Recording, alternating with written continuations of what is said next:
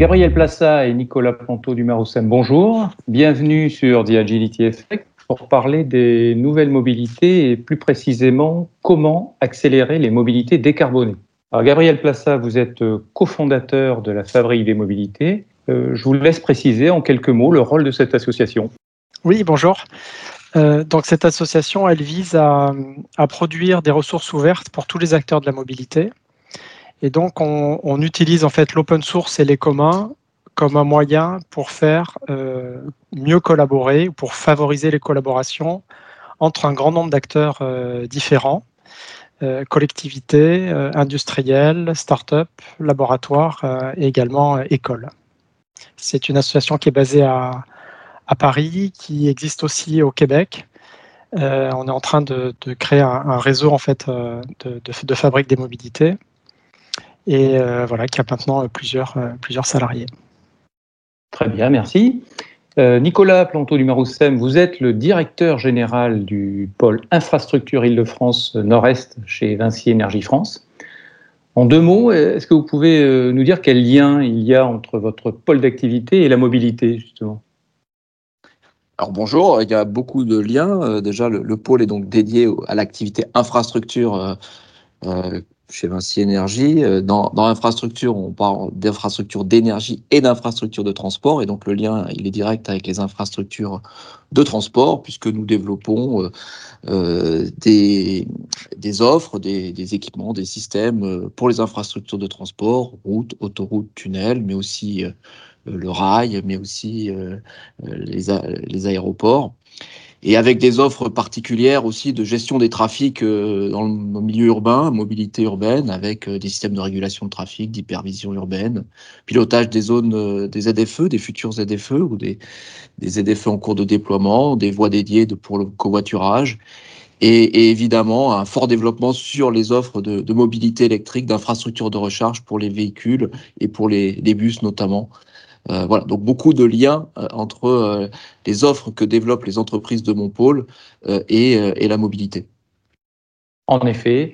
Merci à vous deux de ces quelques mots d'introduction. Je vous propose maintenant ben, d'entrer dans le vif du sujet avec une première question. Quels sont les freins actuels au développement de la mobilité décarbonée? Est-ce plutôt un problème d'offre ou de demande, d'infrastructure ou de services? Euh, Nicolas euh, Planteau du Marousem, justement, quels sont, euh, selon vous, ces, freins? Alors, la réponse sur ces freins peut être différente d'un territoire à l'autre. Je ne l'ai pas effectivement précisé. Moi, moi dans mon, pôle d'activité s'étend sur le grand quart nord-est de la France. Donc, j'ai l'île de France, j'ai les Hauts-de-France, le Grand Est. Et évidemment, on ne va pas avoir les, les, mêmes réponses en fonction des territoires parce qu'on ne va pas avoir les mêmes déjà types d'offres. En Ile-de-France, on a déjà une offre euh, de mobilité décarbonée assez complète, avec un développement fort historique des transports en commun, euh, métro, tramway, euh, on voit de plus en plus de bus électriques, de, bus, on va dire, avec des... également les modes doux, également l'autopartage, donc beaucoup d'offres qui se sont développées et qui continuent à se développer en Ile-de-France. C'est pas forcément vrai dans tous les territoires métropolitains français. donc c'est sûr que déjà, euh, la réponse offre et demande va, va pas être la même en, fonction euh, des territoires. Euh, ensuite, si je viens sur, sur la partie plus mobilité électrique, qui est une partie que l'on développe particulièrement dans mon pôle, et je vais considérer que la mobilité électrique est décarbonée en France, dans la mesure où, où on, a, on a un mix énergétique français qui est décarboné avec l'énergie nucléaire. Euh, le, le, frein sur la mobilité électrique, euh, pour moi, reste un frein qui reste assez psychologique, avec euh, un stress quant à l'autonomie de son véhicule et, et, sur la capacité de se recharger. Et on a surtout l'idée de vouloir transposer le modèle de la voiture thermique au, mode électrique. Donc de ce point de vue-là, il y a des progrès à faire sur l'offre. Parce qu'il faut des, infrastructures efficaces, il faut des services performants, euh, pour rassurer les utilisateurs. Il y a également encore des nouvelles offres à développer partout dans le territoire. Je parlais tout à l'heure des modes doux, de l'autopartage, des micro-mobilités, mais également de, changer euh, la façon dont on appréhende les choses. Et donc, c'est de la pédagogie pour faire évoluer les comportements et les, et les mentalités. Gabriel Plassa, euh, pour vous, les, freins au développement de la mobilité décarbonée, c'est plutôt un problème justement d'offre, de demande, d'infrastructure ou de services, comme on y est déjà. Comment voyez-vous les choses? Moi, je, pense que le, problème est, abordé en général par l'offre, donc euh, et, pas assez par la demande. On s'intéresse assez peu finalement euh, à la demande, aux usages, aux besoins, aux pratiques de mobilité des citoyens dans, tous les territoires. On a plutôt une approche voilà, d'offre de, mobilité et, pas assez à considérer, à comprendre, comprendre la demande. Euh, on, manque aussi de, moyens pour faire collaborer des, parties prenantes. Les innovations, elles sont plutôt aux interstices entre les, domaines et les, et les sujets. Donc c'est à la fois offre et demande, à la fois infrastructure et services. Et puis après, il y a un gros sujet en fait qui est en général assez peu abordé, c'est le, c'est les financements. Euh, euh, aujourd'hui, le financement du transport public est en difficulté. Euh, personne ne paye le prix aussi de sa mobilité, ni quand on utilise une voiture individuelle on ne paye pas le prix des externalités, on ne paye pas le prix non plus du, transport public, ce qui, peut, se justifier, mais il y a une méconnaissance en fait des, principes de financement, des coûts des différentes, différentes euh, et donc un, peu tous ces sujets-là en fait vont freiner le développement de la mobilité et des, et, des, changements de pratiques et des changements d'usage qu'on souhaite mettre en œuvre à grande échelle. Le constat, il faut quand même, le dire, hein, il y a très peu de changements de pratiques de mobilité. C'est-à-dire que euh, globalement, euh, les changements sont largement insuffisants par rapport euh, à ce qu'il faudrait faire pour respecter des objectifs en matière de, de, changement climatique, pollution, etc.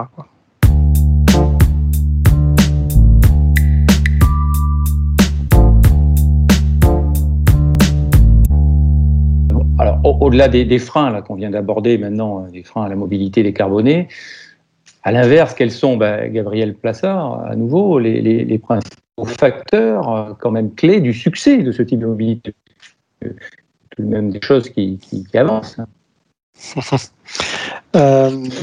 oui, il y a des choses qui avancent. Alors, ce qu'on peut observer, en fait, c'est que les, contraintes, l'épisode du Covid, préalablement les différents épisodes qu'on a eu en France, on fait, exploser l'usage du vélo dans certaines, collectivités. Alors ça a été préparé, il y a eu des, infrastructures qui étaient là avant, ça a poussé en avant également les, décideurs pour investir dans des aménagements. Et voilà, il y a des contraintes qui se révèlent être euh, favorables à des, changements de, des pratique, des changements d'usage euh, des, citoyens, par exemple, le, vélo. Euh, et pour moi, l'électrique, en fait, c'est une opportunité très intéressante par la négative, c'est-à-dire qu'en supprimant le moteur thermique, vous faites venir de nouveaux acteurs industriels, ce qui n'était pas le cas il y a 10 ans. Aujourd'hui, vous avez des industriels à, à, fort pouvoir d'investissement et capacité financière qui arrivent dans le domaine de la voiture électrique. Il y a Tesla, mais si vous regardez en Chine, vous avez des géants technologiques qui sont en train d'arriver dans la voiture électrique. Ils ont un marché intérieur colossal à, fournir, euh, mais voilà, sont en train d'émerger des acteurs industriels sans, histoire automobile ou avec très peu d'histoire automobile euh, traditionnelle euh, qui vont arriver dans le véhicule électrique. Et ça, pour moi, c'est une opportunité pour euh, bah, modifier les, jeux d'acteurs et, modifier donc l'offre de, produits et de services. Et puis un, facteur clé également, c'est le numérique. On le verra, je crois, un petit peu après, mais le numérique aussi a changé les usages et, le téléphone peut, dans certains cas, être, être, être, un assistant de mobilité finalement et être une clé qui donne accès à des véhicules qu'on n'a pas besoin d'acheter, mais qu'on achète juste au trajet. Pour vous, euh, Nicolas plantou du quels sont donc les, facteurs qui, favorisent ou qui pourraient favoriser la mobilité décarbonée?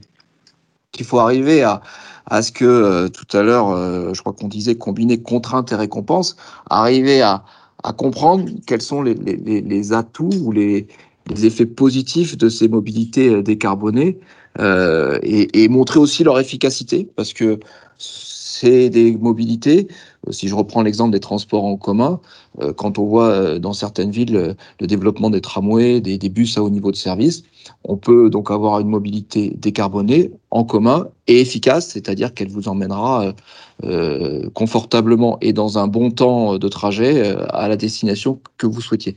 Mais il faut arriver à, faire euh, comprendre ça et à faire évoluer les mentalités parce que voilà, la, voiture reste quand même un, élément central dans la, mobilité des Français et avec les atouts qu'elle peut avoir en termes de, confort parfois.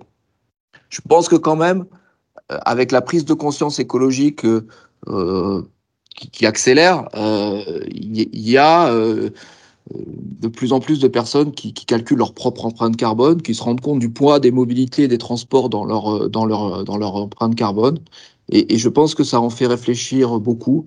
les entreprises aussi ont leur rôle à jouer parce que beaucoup d'entreprises sensibilisent de plus en plus leurs collaborateurs, incitent aussi à, réfléchir à leur, à plan de mobilité et à décarboner les plans de mobilité des collaborateurs des entreprises. Donc tout ça euh, sont euh, des éléments de nature à, lever un certain nombre de freins et donc à favoriser la, mobilité décarbonée. Très bien. Euh, c'est vrai qu'on parle beaucoup autour de la mobilité décarbonée des enjeux du mix énergétique. Alors, euh, bah, Nicolas Planto-Limaroussem, encore là, peut-être, quel serait pour vous le, bon mix justement des, modes de déplacement? Déjà, tout à l'heure, je disais, on a tous en tête toujours le modèle de la voiture thermique, euh, parce que c'est celui qui nous a accompagnés pendant longtemps et que, à part peut-être dans certains hypercentres ou, dans certaines les très grandes villes, la voiture reste quand même euh, un élément central dans la mobilité des Français. Euh, et, qu'on a eu tendance à, dimensionner nos mobilités peut-être par le pic, euh, c'est-à-dire qu'on pense toujours au, moment où on va partir avec une voiture pleine, la famille entière, pour faire 800 km. sauf que ce jour-là, il n'est pas tous les matins, il n'est pas tous les jours, il n'est probablement pas toutes les semaines. et donc, dans notre mix de mobilité, il ne faut pas dimensionner ces moyens de transport par le pic, à mon avis, et, plutôt euh, euh, par euh, les trajets les plus fréquents. Et je pense que dans la très grande majorité des cas, les, les, trajets sont, les plus fréquents sont souvent très compatibles avec la marche, avec le vélo, avec la voiture électrique, avec le transport en commun, donc avec beaucoup de modes de transport décarbonés ou peu émetteurs de carbone. Et finalement, on, on peut arriver à isoler euh, peut-être les, les, trajets euh, qui seraient les plus émetteurs de carbone et, et ils sont et ils sont sur la majorité des cas peut-être les, les, moins nombreux. Gabriel Plaça, vous partagez cette vision du, du mix en termes de mobilité? Oui, oui, bien sûr, avec euh, effectivement l'importance en, en, un des transports collectifs, de la marche et du vélo, hein, tout, tout, ce qui est tous les transports les plus efficaces et, et qui consomment le moins d'espace public hein, finalement, parce que c'est ça aussi qui est important. Donc on en arrive au concept de, masse, hein, euh, mobilité as a service, où on va acheter une offre intégrée. Et là aussi, de nouveau, hein, il y a maintenant des acteurs euh, euh, très puissants qui ont intérêt à ce que les gens n'aient pas de clé de voiture dans la poche. C'est-à-dire que eux, ils vont vendre de la mobilité au trajet, ce qui n'était pas le cas il y a 10 ans. Et, donc, voilà, arrivent en, en, compétition des acteurs qui ont intérêt à ce que vous ayez une clé versus des acteurs qui ont intérêt à ce que vous n'ayez pas de clé. Mmh. Euh, et, par exemple, dans la fabrique, on travaille sur un projet qui est le compte mobilité, qui permettra à chaque personne de, disposer de l'intégralité de ses données de mobilité et de pouvoir recevoir des incitatifs qui correspondent à ses pratiques. Et donc tout ça, c'est favorable à, développer par exemple le forfait mobilité durable ou à inventer des, incitatifs, permettre à, chaque entreprise pour ses salariés de, soutenir telle et telle euh, mobilité et également à des, territoires d'inventer des incitatifs, euh, l'autopartage, le covoiturage, etc., pour, euh, pour sortir aussi d'une vision binaire, de, par exemple de la ZFE, hein, qui, est, très aujourd'hui clivant, et, pour être plus, plus souple et, valoriser vraiment les pratiques de mobilité et pas l'achat d'un objet, mais bien la pratique et, la façon dont les gens se déplacent au quotidien.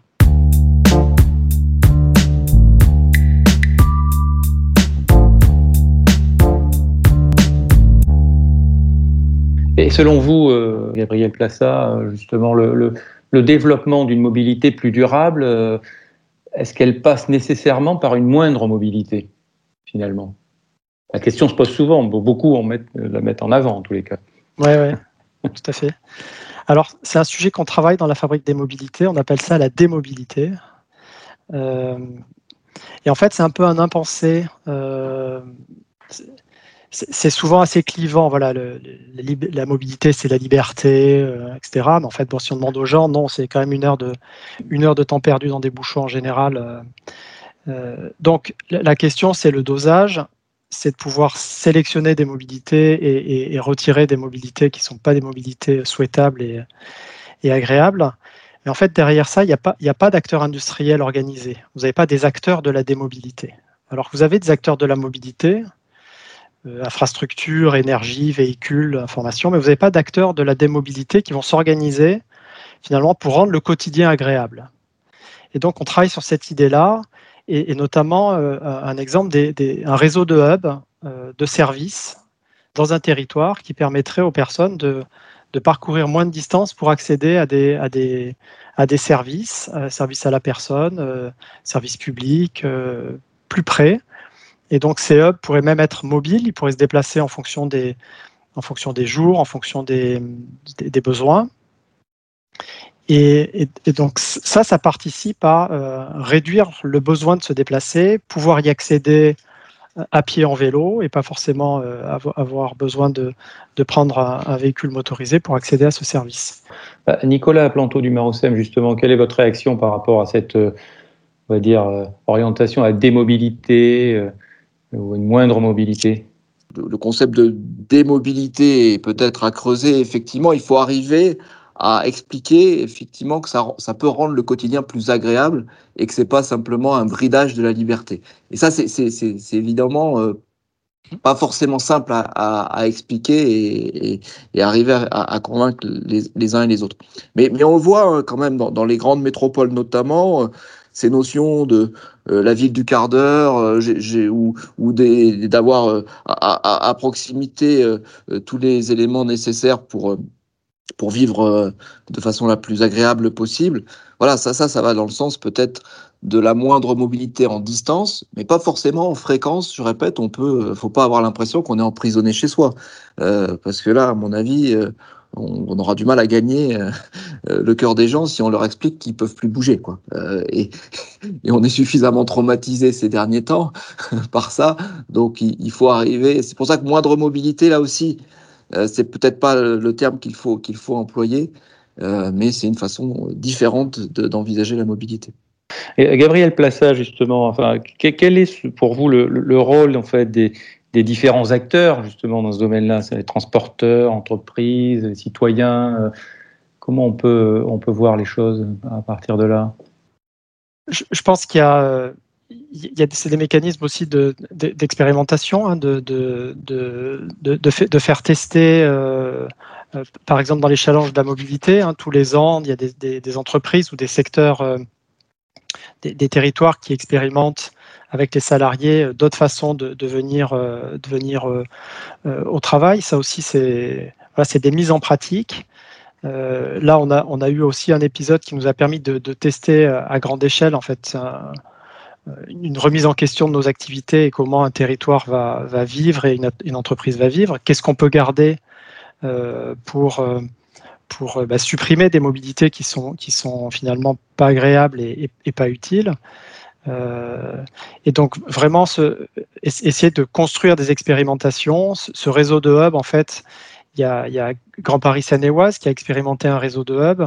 On va essayer de, de, répliquer ces réseaux de hubs, d'un peu les standardiser, de permettre à des territoires de créer des hubs permettant de réduire la mobilité euh, des hubs serviciels et, qui seront probablement faciles à, déployer. Euh, et donc ça, ça, permet de coordonner voilà, des démarches de politique publique, un peu d'aménagement du territoire, et, euh, des, pratiques sociales, parce qu'en en fait, c'est une pratique sociale, euh, comment on s'organise au quotidien pour euh, gérer toutes ces activités. L'épisode du Covid a, contraint tout le monde à, revisiter ça. Bah, cette souplesse, hein, on peut peut-être l'utiliser pour, pour, pour, tester, expérimenter des, cette fois-ci tout en étant libre et, pleinement, et pleinement voilà, maître de, ces décisions, bah, se dire bah, on, peut faire autrement et essayons de le faire ensemble.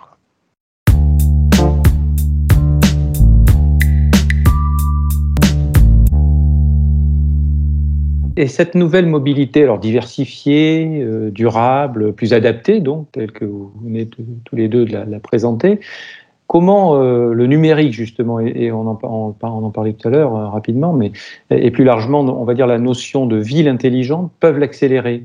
Nicolas Planto du Marousem, par exemple, quel est votre avis sur la question? Effectivement, on l'a déjà évoqué, le numérique, comme dans beaucoup d'autres secteurs, euh, grâce à l'effet temps réel, à l'effet des applications, à l'intermédiation et au lien rapide qu'on peut faire entre offre et demande, bah, le numérique va faciliter euh, le déploiement de toutes ces, formes de mobilité. On le voit euh, dans les villes avec euh, bah, les nouvelles micro-mobilités qui sont créées et derrière il y a tout le temps une, un, applicatif. On peut partager aussi, on peut le voir aussi avec l'autopartage, avec le covoiturage, avec les agrégateurs de mobilité.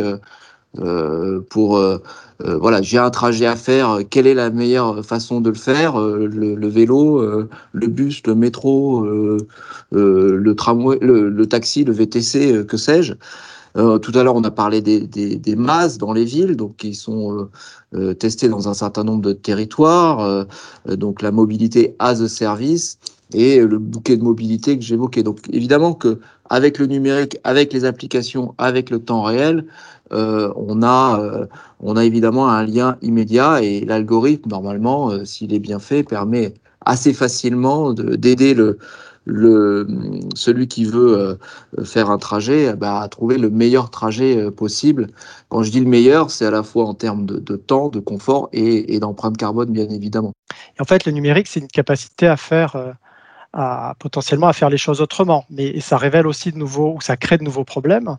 Et, pour moi, je vois deux, deux, deux sujets hein, qui, à mon avis, qui est important de mentionner. C'est le, sujet des données euh, aujourd'hui, en fait, sur les, la connaissance des pratiques de mobilité, ben, certains acteurs euh, euh, privés ont plus de données que les acteurs publics censés organiser la mobilité sur un territoire. Ça, c'est quand même un, problème sur lequel il faut qu'on travaille pour rééquilibrer en fait cette connaissance et, et, permettre à l'acteur public, à la collectivité d'avoir autant de données et pour pouvoir prendre des bonnes décisions. Et puis, et puis on l'a vu un peu aussi avec le Covid, cette, cette notion de trace, de surveillance. Euh, donc comment euh, utiliser le numérique pour euh, mieux décider, pour avoir de meilleures connaissances, tout en euh, respectant et en protégeant la vie privée. Voilà, ça crée de nouveaux problèmes, ça ouvre plein d'opportunités. Et voilà, donc c'est un chemin qu'il faut tracer euh, au fur et à mesure euh, entre tous les acteurs, publics, privés, citoyens, élus et, entreprises. Tout à fait, cette question des data est très intéressante. juste à ce propos, justement, Nicolas Planto du Marocem, vous auriez peut-être quelque chose à dire? L'autre sujet que je pourrais mentionner aussi, c'est le sujet de la, cybersécurité. C'est que le, fait aussi de mettre le numérique au cœur des mobilités euh, ouvre une brèche potentielle euh, si les choses sont pas correctement faites en termes de cybersécurité et de protection des systèmes. Ça peut ouvrir une brèche euh, à des, à des organisations malveillantes ou à des personnes malveillantes pour euh, intégrer ou désorganiser la mobilité et ça pourrait avoir aussi des conséquences fortes. Donc voilà, le numérique a évidemment ses limites et, et, il faut mettre un certain nombre de balises pour aussi bien sur la donnée que sur la cybersécurité pour bien le maîtriser. Je suis d'accord avec cette idée-là.